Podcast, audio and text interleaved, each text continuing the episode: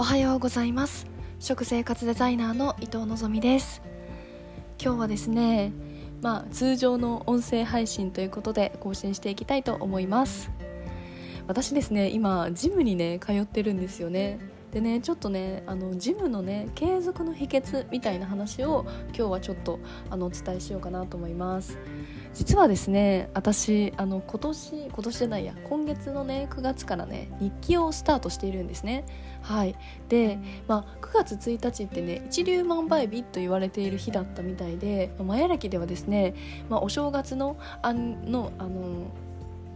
元旦に当たる日だったみたいであの何か新しいことを始めるにはそのぴったりだったっていう時期あの日だったみたいでで私もねせっかくだったらまあそういう日だったらなんか新しいこと始めたいなと思ってあの日記をね書くことをスタートしたんですね。はいであの日記をね書いているとねすごくあの自分はね自分と向き合うっていうことをねちゃんとできてるなっていうふうに思いました。うん、であの毎日ねあの書いてるっていう基本毎日書いてるんですけど例えばねもう夜疲れすぎて寝てしまったっていう時は、まあ、次の日に、まあ、昨日のことを振り返って書いてみたりとか基本ねあの毎日の出来事をあの書いてるようにしてます。はい、でそんなにねあのハードルとかも高く上げずあの自分の書きたいことを書いてたりとかやってます。であのその中でですね私はねあのもうね、えー、と9月のね7日でねジムに通って2週 2, 2ヶ月がね経った時だったんですね。だからあの、まあ、9月からにはなるんですけれどもこう自分の気持ちをね書いてたんですね。はい。でなんで私なんで私ってジム続いてるのかなっていう風にねやっぱり日記書くと言語化されるからめちゃめちゃ腑に落ちてだからだっていうようなねそういうことかっていうようなことがねすごく分かってきたので今日はねそのことをちょっとシェアしたいなと思います。でまずね、まあ、今日はねあの、まあ、一つね私が何で続いたのかっていうことをね一番これやなっていうのがあるのがね筋トレとかジムあの筋トレって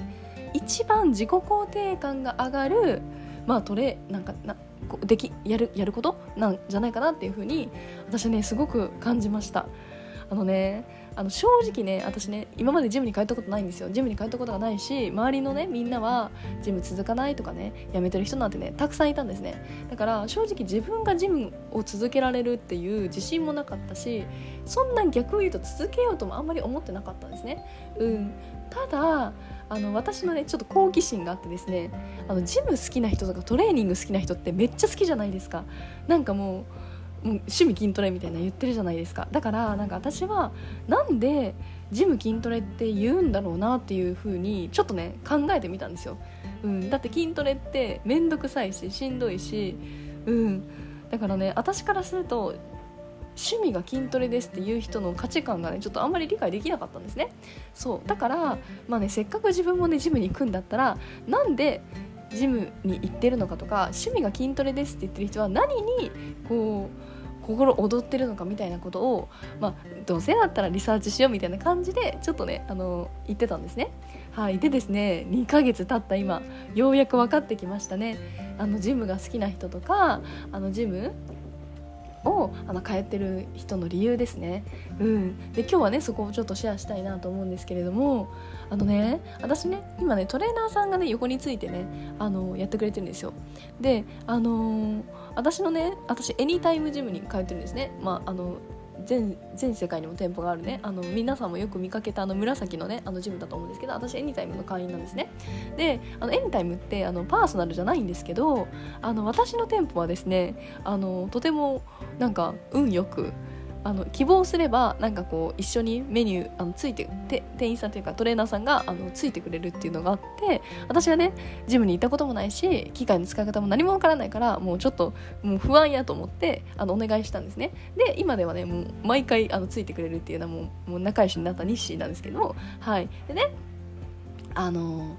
初めねあのまあ普通にやってたんですね。でやっぱりね続いていくとねまあ、それなりに筋力ついてくるじゃないですか。だからねダンベルの重さがねどんどん上がっていくんですね、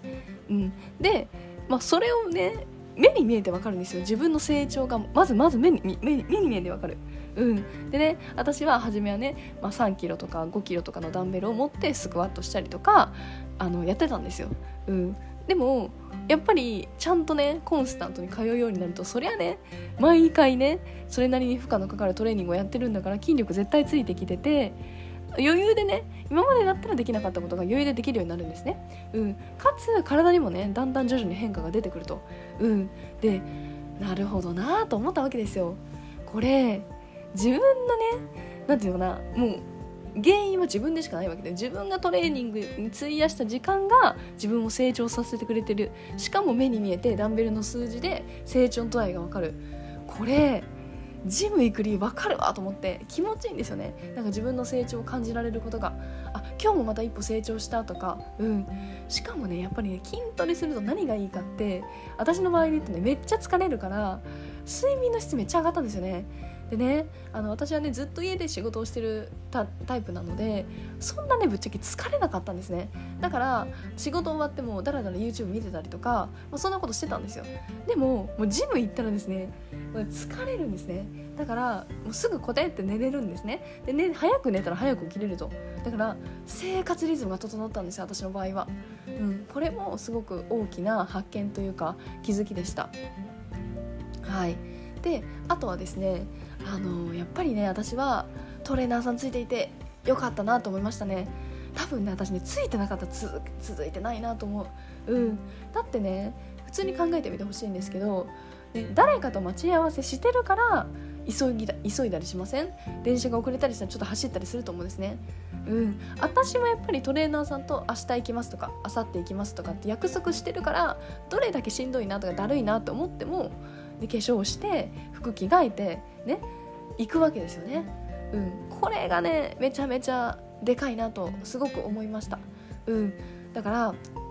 私は、まあね、自分の成長を感じられるっていうところだけじゃなくてやっぱりこう離脱しない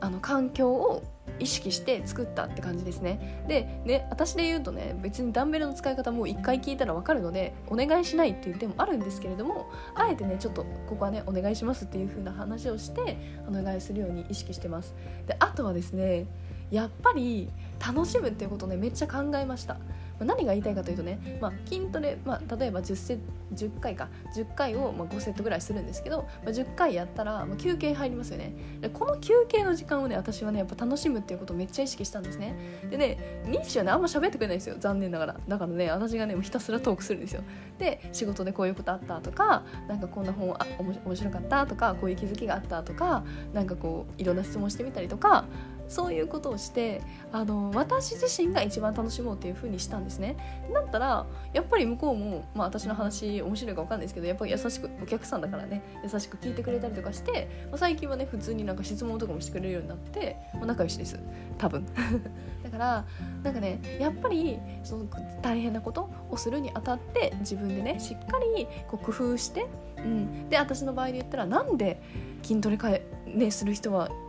趣味って言うんだろうとかっていう疑問を持つことによって答えを探そうとするんですね。で答えを探そうとするとあそういうことかっていうふうに、ま、なってきて私の場合はあの自分もあのなんていうのかな筋トレが好きになったきっかけにもなりました。はいだからね、まあ、あの継続ね辛いことって継続しにくいとか言われてますけれども私のようにですねこういった遊び心も加えながらあの皆さんもなんか大変なこととか、うん、辛いなと思ってることとか是非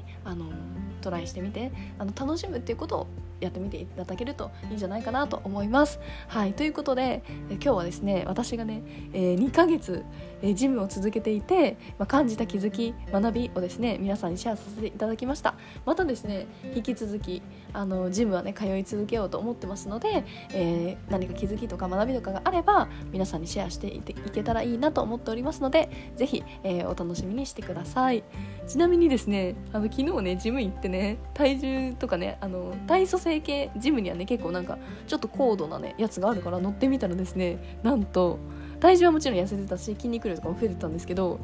あの体内年齢がですね 18歳っていう。ビビりますね。私27なんですけどまさかの9歳若いみたいな。うん。いやーなんかでも思ったんです。私ね。やっぱりね食事に気をつけてるしうん。運動もちゃんとねそれなりになんかこうしてたし、うん、やっぱね体に気をつけてるだけかいあるなって思いましたね。うんだからあの正直ねより自分も自分の商品に自信がついたというか栄養コンサルとかも自信がついたなってすごく思うので、まあ、それもねいい経験だしなんかねあの痩せたいっていうかね悩みを持ってる方が私のお客様にはね少なからずいらっしゃるので、まあ、継続の秘訣とか、まあ、続き方とかなんかそういうアドバイスもできるようになって自分自身の体の変化だけではなくて自分の、えー、この先の未来のお客様とか自分の仕事にも活かせる経験になってますのでとても、え有意義な、え事務生活をしてます。はい。なのでねあの引き続きこれからも、えトレーニングして、え来年の2022年の6月30日にでまでにですね美ボディを手に入れて私はですね水着を新作の水着を買って沖縄に行くというね目標を立てました。沖縄の海ではしゃぐという目標を立てましたのではい。結構明確でしょ。でもこれが大事なんですね、うん、だからこんな目標をもうねあのトレーナーさんにも宣言して、はい、やると決めていい目標ですねって言ってもらえてはい。なんでそんな感じでやってます。ということで今日もこんな感じで終わりたいなと思います、えー、今日も最後までお聴きくださりありがとうございました。本日の21時はですねインスタライブを実施しようと思っています。内容はですねちょっと今検討中です。はい。なのでね内容わからないのにね来てっていうのはね恐縮なんですけれどもあのー、今、えー、愛のスパルタえーと、道場っていうのを募集していてそこでアンケートを取っているのでそのアンケートの内容とかをちょっともうちょっと深掘って、えーと、タイトル決めようかなと思っているので皆さんの悩みのお手伝いになれるかなと思ってますのでご興味あればぜひご参加ください。本日の夜21時インスタグラムに見にてお待ちしております。では、えー、今日も最後までお聴きくださりありがとうございました。皆さんにとって素敵な素敵な素敵な一日となりますように。それではさようなら。